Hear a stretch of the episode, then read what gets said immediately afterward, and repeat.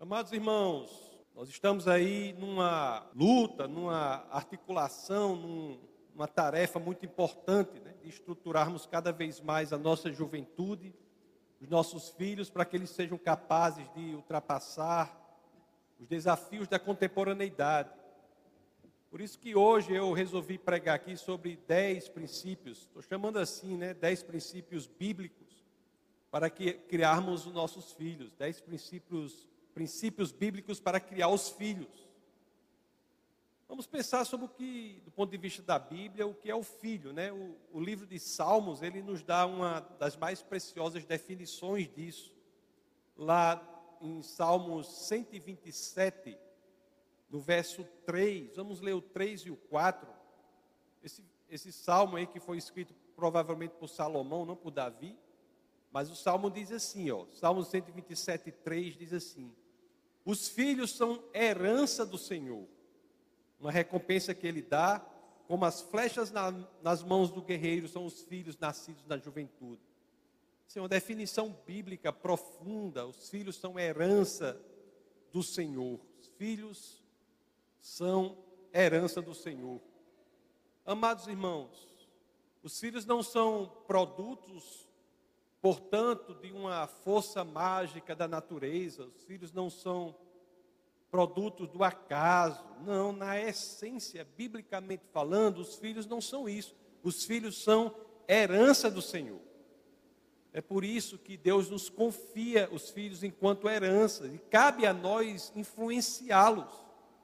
Eu devo deixar claro aqui: a palavra não é de condenação. Os pais, em última instância, eles não são responsáveis pelas escolhas dos seus filhos.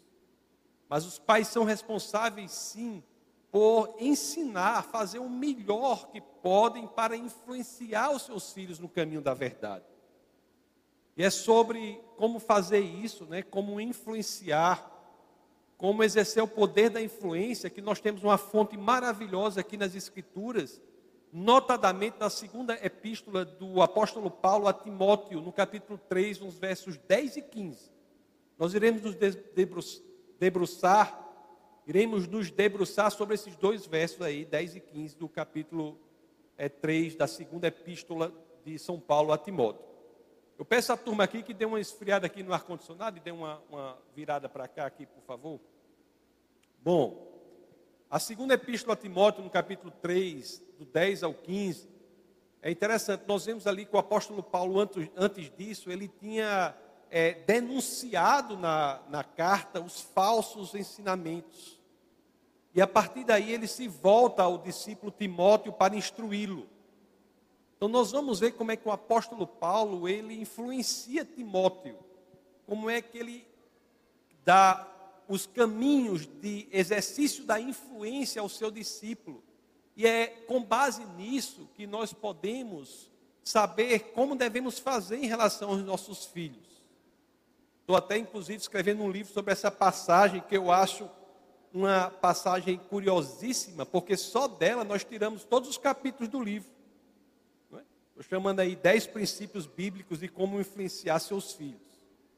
Vamos então à, passagem, vamos lê-la. Segunda a Timóteo, capítulo 3, versos 10 e 11. Olha o que as escrituras dizem. Repetindo, apóstolo Paulo escrevendo a Timóteo, olha o que diz. Mas você tem seguido de perto o meu ensino, a minha conduta, o meu propósito, a minha fé, a minha paciência o meu amor, a minha perseverança. Aí o verso 11 diz: As perseguições e os sofrimentos que enfrentei, coisas que me aconteceram em Antioquia, Icônio e Listra, quanta perseguição suportei, mas de todas essas coisas o Senhor me livrou. Amados irmãos, antes de nós nos debruçarmos sobre as áreas de influência especificamente, Vamos pensar um pouco sobre o método que nos é proposto aqui para influenciar. É? Quando nós lemos aqui, voltemos, e eu peço à equipe de mídia que sempre deixe isso aqui, sempre que ah, vamos a 2 Timóteo 3,10, vamos ver o método que é proposto aqui. Olhe só como é o método de ensino né, desses princípios Ele diz assim, ó, mas vocês têm seguido de perto. Vocês notaram isso? Seguido de perto. Em outras palavras, amados irmãos, uma vida para influenciar outra, o pai para genuinamente poder influenciar os seus filhos. Essa vida do pai em relação aos filhos já tem de extrapolar o senso ou sentido meramente acadêmico do ensino. Nós temos de estar perto daquele que queremos influenciar. Isso serve dos pais em relação aos filhos, serve dos pastores em relação àqueles que ele tem de influenciar, qualquer tipo de influência. Seguir de perto, de perto não é a habilidade acadêmica da estruturação das ideias, dos conceitos bem colocados, que influenciar genuinamente a vida, mas existe um método para isso. Não é de qualquer forma, é de perto.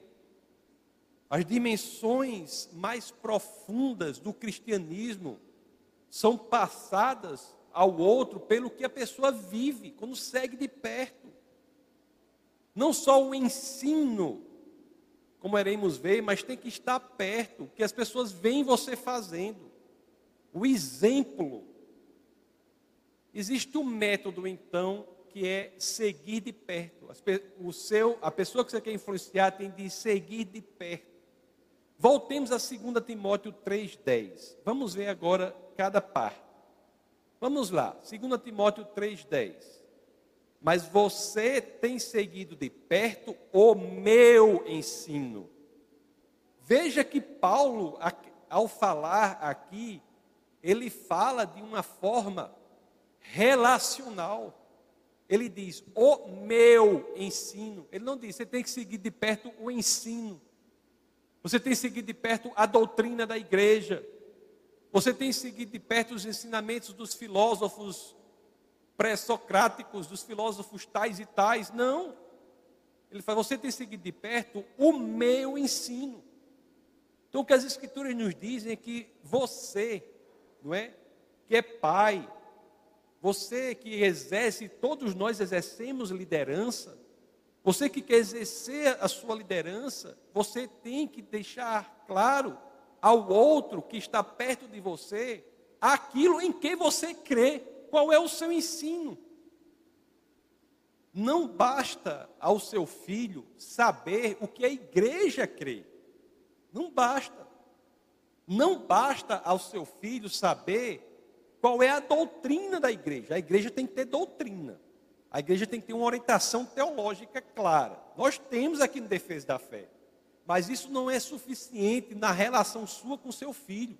Ele tem que saber o que, aquilo em que você individualmente crê. Você já conversou com seu filho sobre a sua fé? Paulo diz: "O meu ensino". Você já conversou com seu filho sobre a sua fé? Você já caminhou com ele pelas estradas tortuosas da vida e ele viu a sua resposta em fé aos problemas que aparecem, porque todos temos problemas.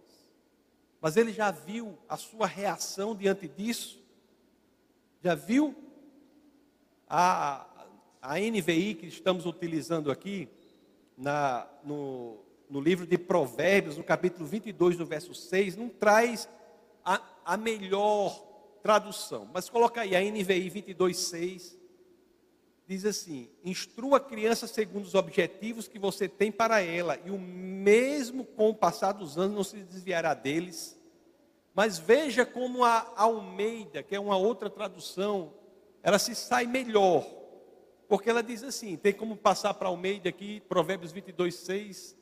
Ensina a criança no caminho em que deve andar. No caminho em que deve andar. Então, isso diz que nós não devemos apenas ensinar o caminho, nós temos que ensinar no caminho. Ensinar no caminho é diferente de apenas ensinar o caminho. Quando você ensina no caminho, você ensina o caminho, mas você está nele. Você está caminhando com a criança, com aquele que você quer influenciar. Ensinar no caminho é caminhar juntamente com aquele que você quer ensinar. É por isso que ele saberá o seu ensino, especificamente aquilo que você crê. A genuinidade. É interessante que é a forma como você reage, é a sua conduta, a sua maneira de agir. Voltemos para a NVI agora, para 2 Timóteo 3,10. Vamos ver como estar perto e ensinar o seu, o seu ensino, o que você crê, e no caminho leva a conduta, a maneira de proceder. E é exatamente isso que a segunda carta a Timóteo 3,10 diz. Mas você tem seguido de perto o meu ensino, a minha conduta. Amados irmãos, se queremos influenciar os nossos filhos, se queremos influenciar outras pessoas, elas têm de seguir de perto não apenas o nosso ensino, tem que seguir de perto a nossa conduta. Quando eu me converti, eu tive assim a grande bênção de Deus de frequentar uma igreja seríssima, seríssima. Os pastores eram pessoas extremamente sérias, né? o pastor Samuel, a pastora Marinila, que hoje já está com o Senhor, pastora Marinila. E a pastora Marinila me disse uma coisa assim, muito, na época, eu, de vez em quando eu falo aqui, porque eu achei assim, eu não dei valor que ela falou quando eu me converti. Ela diz assim, ó, Tarsos, olhe, você não conhece um cristão tanto pelo que ele fala, você conhece um cristão da forma como ele vive. Você conhecer um cristão não é como ele fala tanto, você vai priorizar. Você vai saber se a pessoa é cristã, não é o que ele fala, é como ele vive. Aí eu disse assim, na hora eu fiquei, meu, que negócio, não dei valor, mas era uma pérola profunda, né, que tinha sido me dada ali. A realidade é essa. A hipocrisia não pode fazer parte da sua estratégia de ensinar, de influenciar. Não pode. A, a hipocrisia não pode fazer parte da, do, da sua estratégia de mentoria dos seus filhos e dos seus liderados. Olha, eu vou dizer uma coisa para vocês: se tem uma coisa que as crianças sabem dentro de si, é se os pais agem com hipocrisia ou não. Coisas pequenas, pessoal. Se a pessoa ligar para você, você chega para sua. ligou lá, porque hoje em dia não, não tem tanto mais isso, né? Porque o telefone mas a pessoa liga ou chega alguém e você diz: diga que eu não estou. Diga que eu não estou. Se você faz isso, você está plantando uma semente muito perversa no coração do seu filho. Você prega um modo de vida. A forma como você se comporta no mundo ensina seus filhos. A forma como você gasta o seu dinheiro ensina seus filhos com as coisas nas quais você investe, ensina seu filho. A integridade em sua vida será um dos maiores aliados na sua caminhada cristã. Isso é muito importante. Isso é muito importante. Deus quer um coração sincero. A hipocrisia não tem espaço. Deus quer um coração sincero. Ou seja, se você tem dúvidas, coloque as dúvidas diante do Senhor. Vá com sinceridade ao Senhor. Se está triste, apresente a sua tristeza ao Senhor. As pessoas têm que ver que você é sincero diante do seu relacionamento com o Senhor. Vá ler o livro de Abacuque. Abacuque começa o livro uma, uma, uma coisa horrível, Senhor, é uma reclamação, um problema maior do mundo diante do Senhor. Depois, ainda no Antigo Testamento, ele entende que o justo viverá pela fé. Literalmente, expressamente tem isso em Abacu. E o final você tem uma poesia mais bela do Antigo Testamento, que está de todas as Escrituras. Se você errou no quesito da integridade perante seus filhos, converse com eles, diga que você errou, diga que vai consertar e não vai fazer mais. É isso que dará esperança novamente a eles. Isso que os ajudará a encontrar um sentido e um propósito para a vida deles. E propósito é algo que precisamos. É interessante que esse é o terceiro princípio, inclusive, aqui do texto. Vamos lá na segunda Timóteo, no capítulo 3, no verso 10. Voltemos. Mas você tem seguido de perto o meu ensino, a minha conduta, o meu propósito. O meu propósito. Você, se alguém perguntar aos filhos de vocês o que é que eles acham sobre o maior propósito da sua vida, o que é que eles dirão? Se alguém perguntar às pessoas às quais você exerce um papel de liderança, a respeito das quais você exerce um papel de liderança sobre os propósitos da sua vida, o que é que elas dirão? As pessoas a quem você quer influenciar têm de ver propósito na sua vida. Tem de ver uma missão na sua vida, uma missão nobre na sua vida. Paulo, por exemplo, que escreve a Timóteo, tinha uma missão. Ele estava indo a algum lugar, ele estava preocupado com a situação estava agindo. Ele não estava sem propósito a vida dele. Paulo, ele se esforçava para descobrir esse propósito de Deus na vida dele. E isso é uma, a coisa mais importante para cada um de nós aqui. Por isso, meus irmãos, nosso propósito deve ser claro para aqueles que queremos influenciar. Ou será que nós colocamos outra coisa no lugar de Deus? Será que o propósito da nossa vida é voltado às coisas do Senhor? Ou tem outra coisa que na prática é o nosso propósito? O propósito, a falta de propósito, tem a capacidade de minar a sua fé. Quando nós vivemos sem propósito correto diante das coisas do Senhor, nós vamos deixar que a fé escoa pela rachadura da nossa alma, seja jogada no ralo do desperdício. Nós temos que ter propósito para que cresçamos e mantenhamos a nossa fé. E é de fé que fala o quarto princípio. Voltemos aqui a 2 Timóteo 3,10. Olha o que as escrituras dizem. Mas você tem seguido de perto o meu ensino, a minha conduta, o meu propósito, a minha fé. A minha fé. Sempre um discurso relacional. A minha fé tem de ser seguida de perto pelos meus filhos. A sua fé tem de ser seguida de perto pelos seus filhos. Olhe, muito nós falamos sobre fé, falamos o tempo todo sobre fé. Estou falando disso não. Mas eu estou falando que seus filhos conseguem ver a sua expressão de fé diante das dificuldades.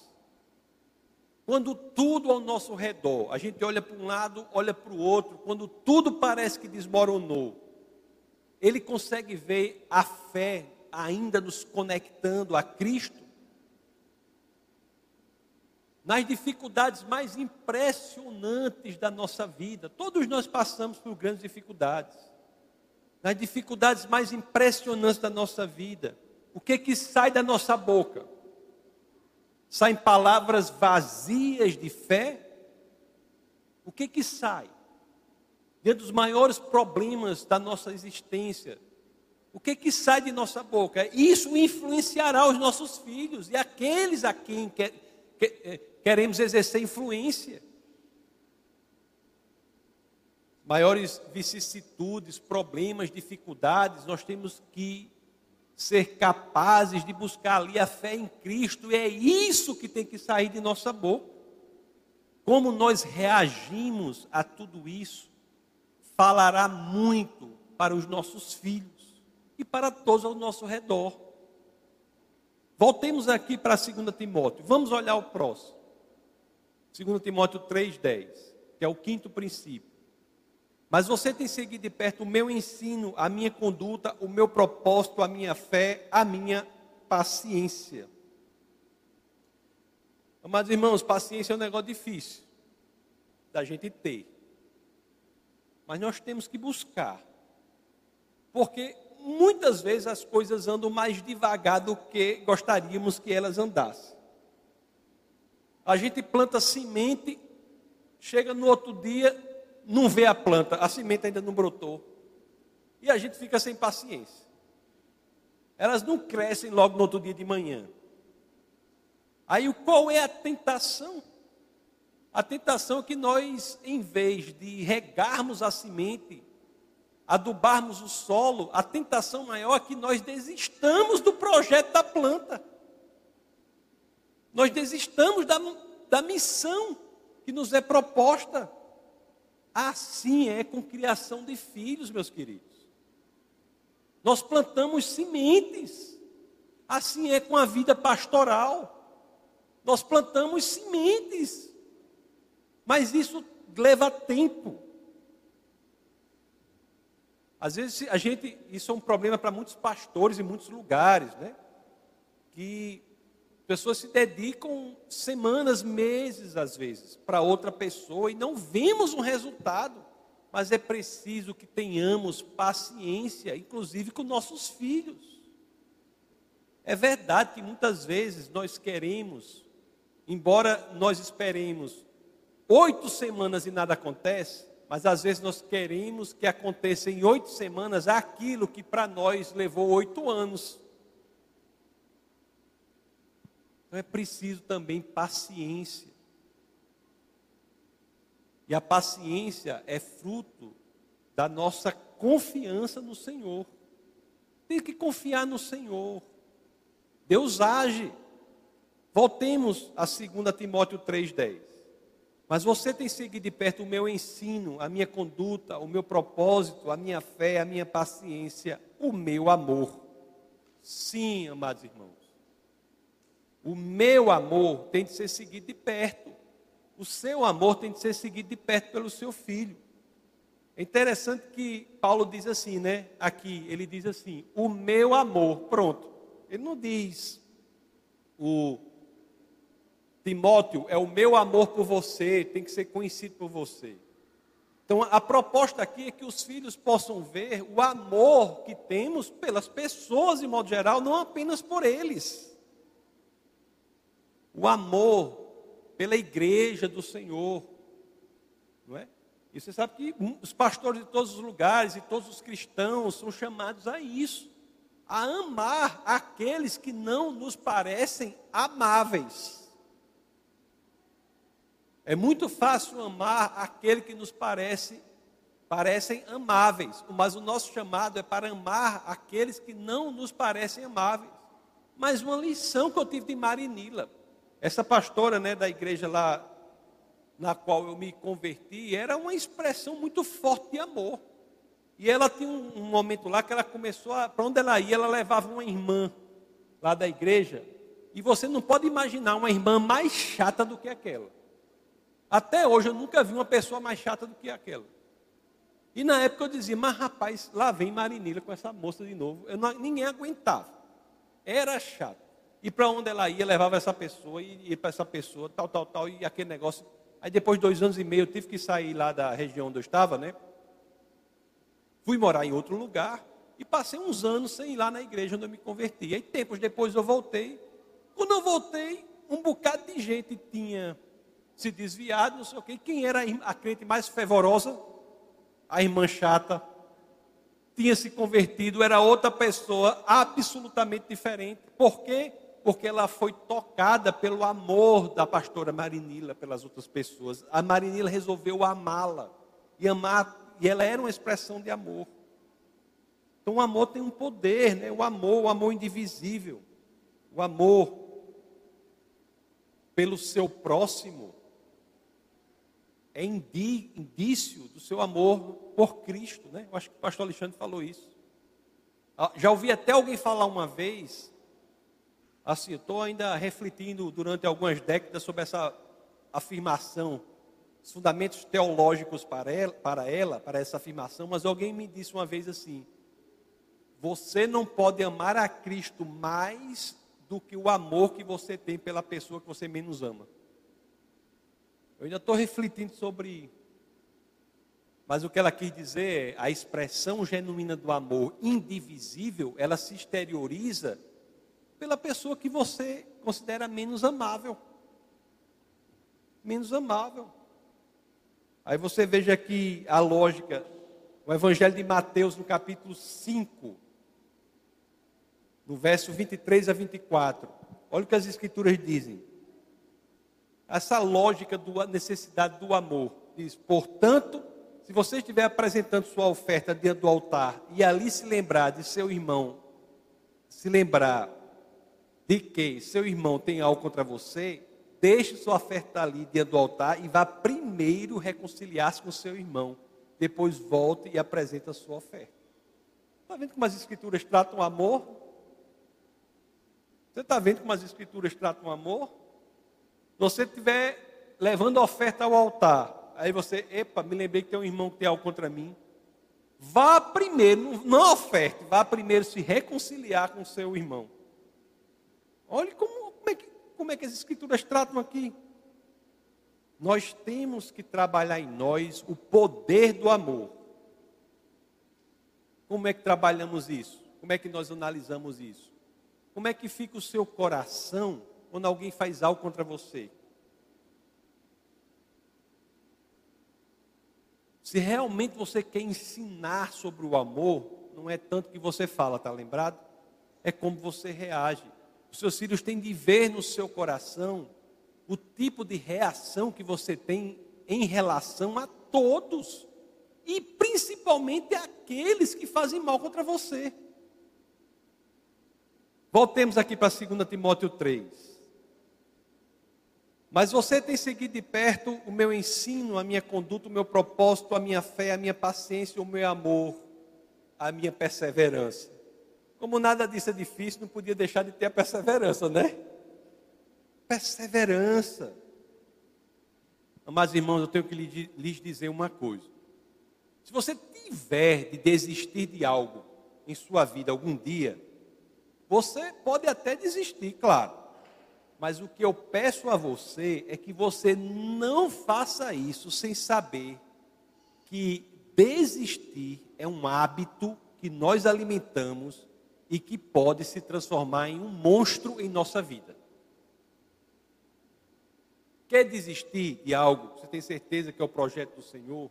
Deus lhe deu, você tem certeza, e você buscou o projeto do Senhor?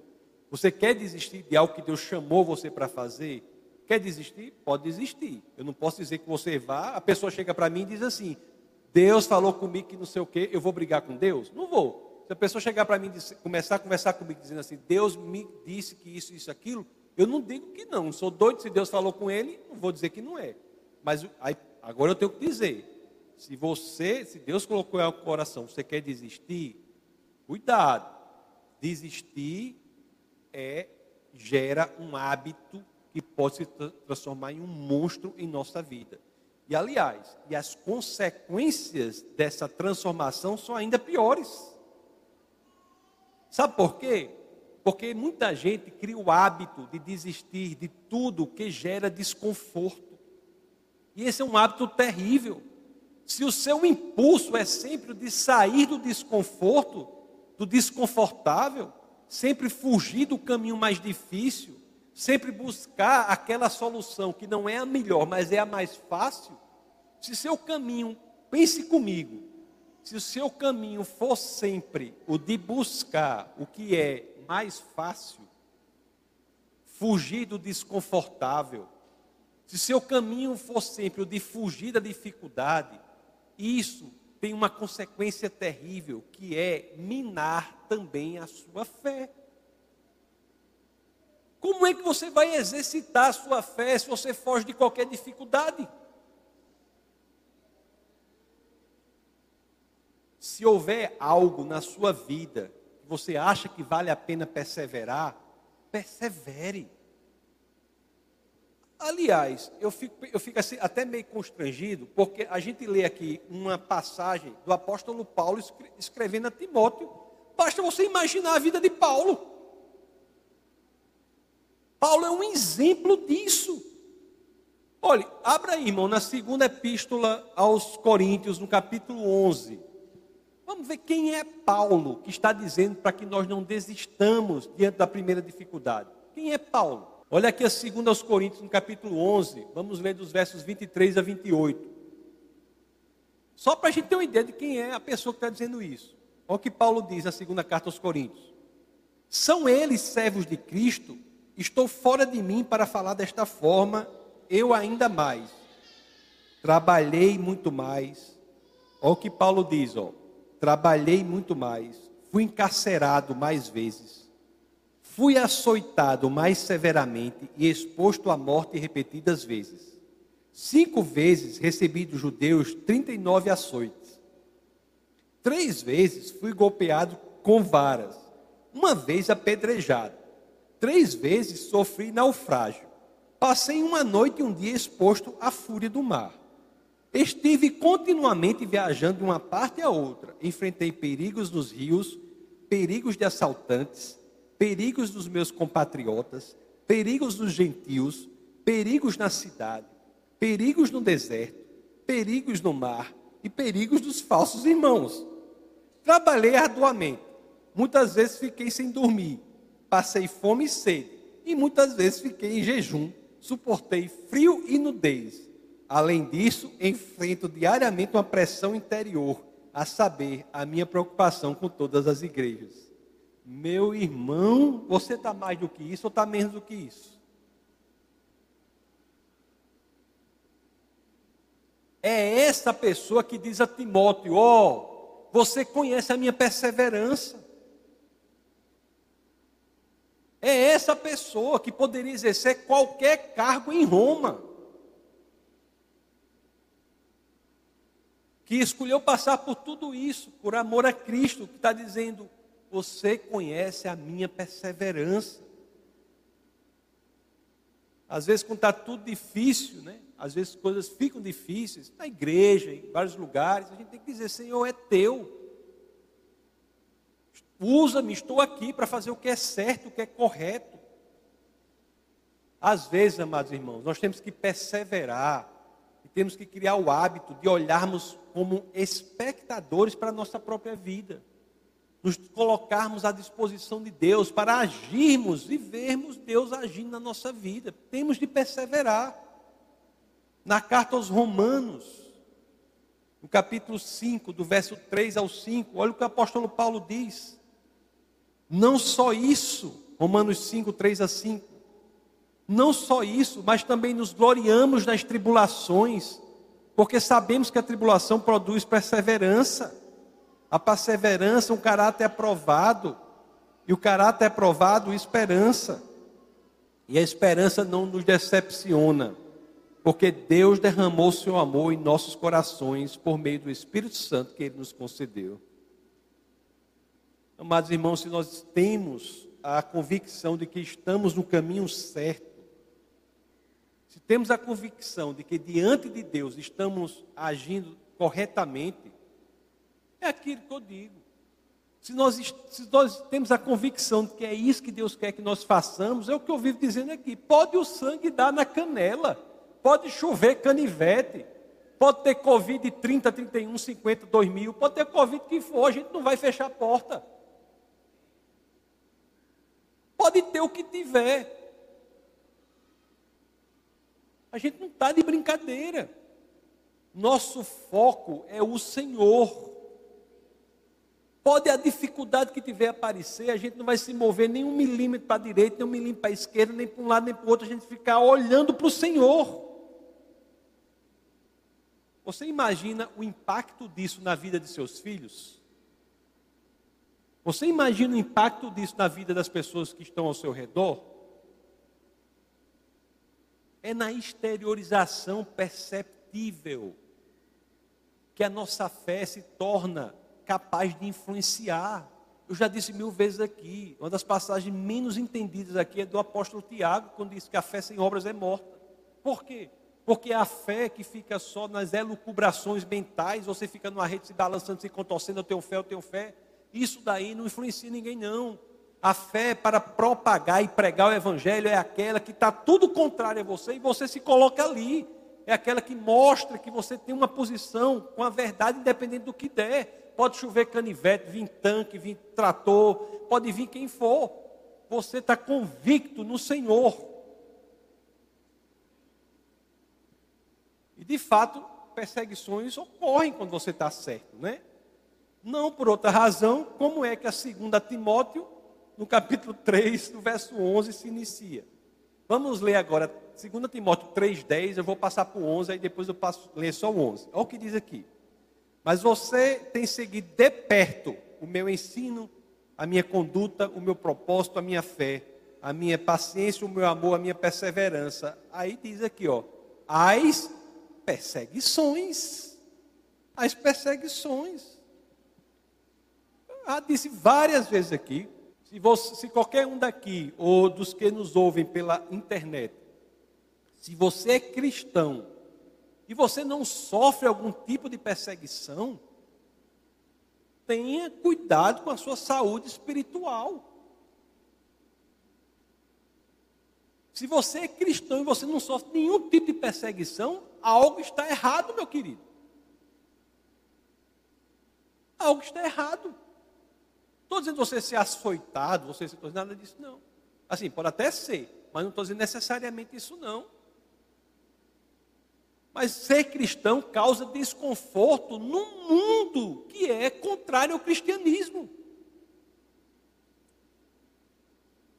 Amados irmãos, integridade tem um custo. Por isso, que as pessoas são perseguidas quando se mantêm íntegras à palavra do Senhor. Os seus filhos têm de saber se vocês estão dispostos a pagar esse custo.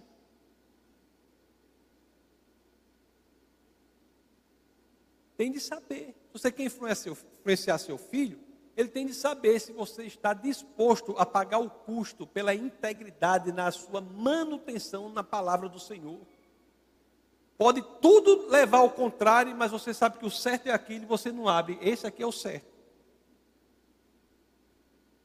Se você não for visto sofrendo algum tipo de perseguição por não abrir mão da integridade, como você pode defender para o seu filho que ela tem algum valor?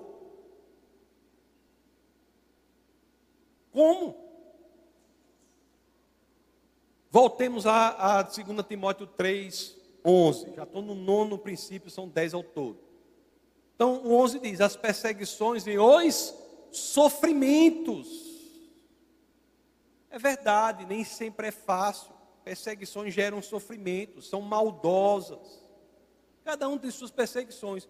Eu mesmo, todos sabem, a imprensa vive colocando. Eu estive agora lá no, na fronteira com a Colômbia e o Peru, depois da floresta amazônica lá fomos lá falar contra o indigenismo no meio dos índios. Lá os índios ficaram a nosso favor e os grupos lá de antropólogos, todo mundo contra.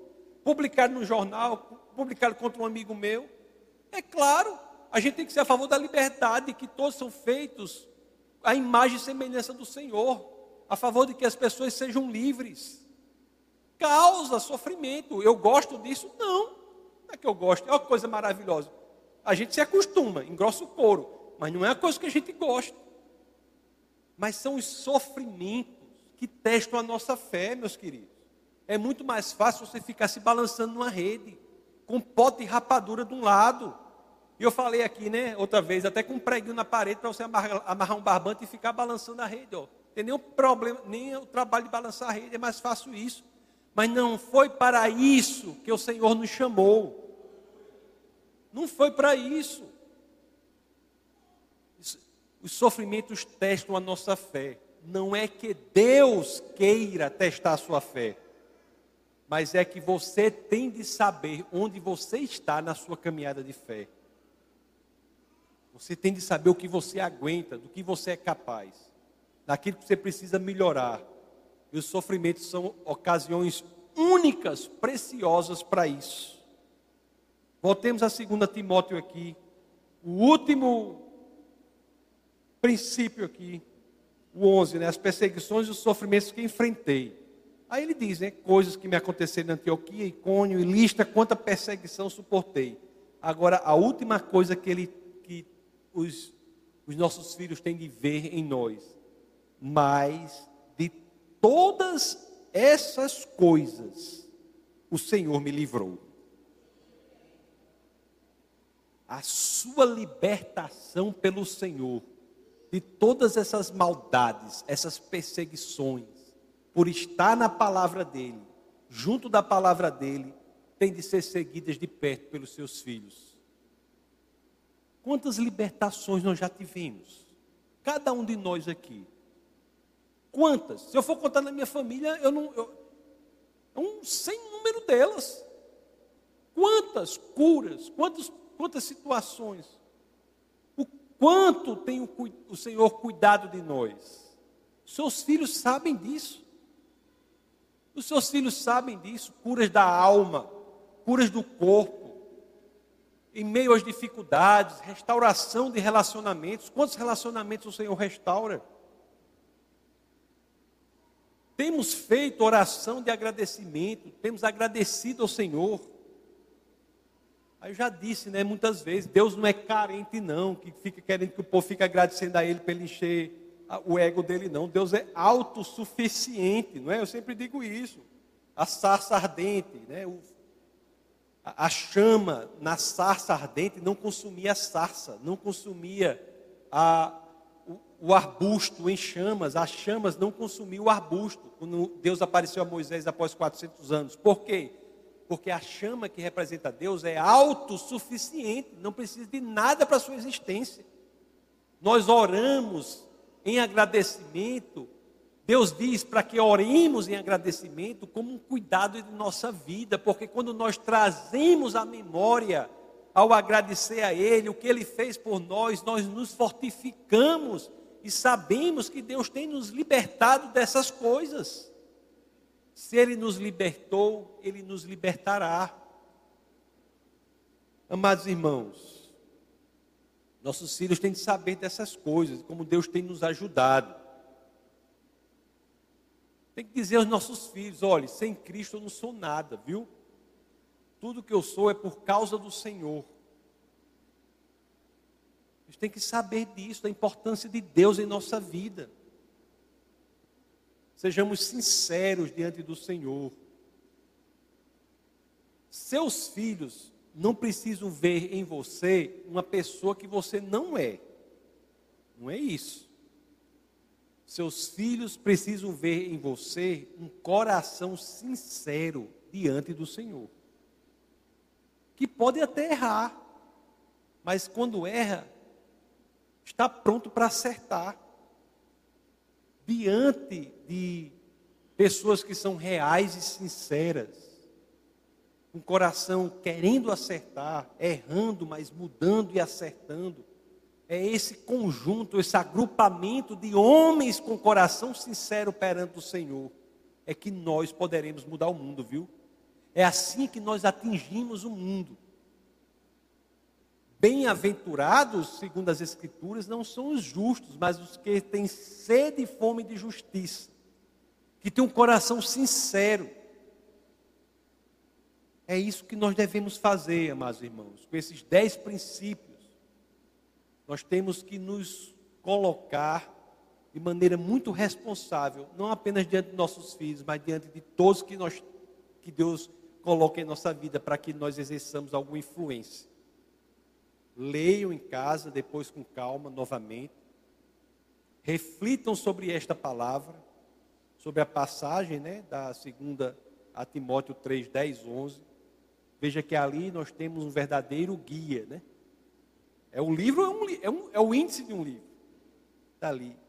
Reflitamos sobre isso, nos aprofundemos nesses temas e mudemos o que precisa ser mudado. Perfeito só ao Senhor mas nós não, poderem, não podemos estar satisfeitos com a nossa imperfeição, porque um caminho nos é proposto, que é o caminho de parecer a cada dia mais e mais com Cristo. Então Deus nos dá as escrituras para que quando nós lemos aqui, nós identificamos pontos que nós temos de melhorar. As escrituras servem para isso. É como um prumo numa parede, para quem é, como é o nome é pedreiro, coloca um prumo na parede. O prumo, ele não ajeita a parede, mas ele denuncia o problema da parede. As escrituras, por si sós, não vão consertar você, mas vão denunciar o problema que precisa ser consertado. Com a ajuda do Espírito de Deus, quando ele vê um coração aberto e sincero querendo mudar, nós podemos caminhar na direção que as Escrituras apontam. Não é para que estejamos satisfeitos na imperfeição, não é para que queiramos a perfeição que Deus nos coloca, sabendo que é difícil chegar lá, mas sabendo que é possível, porque nós não estamos sós. O mesmo Deus que aponta o caminho, caminha conosco.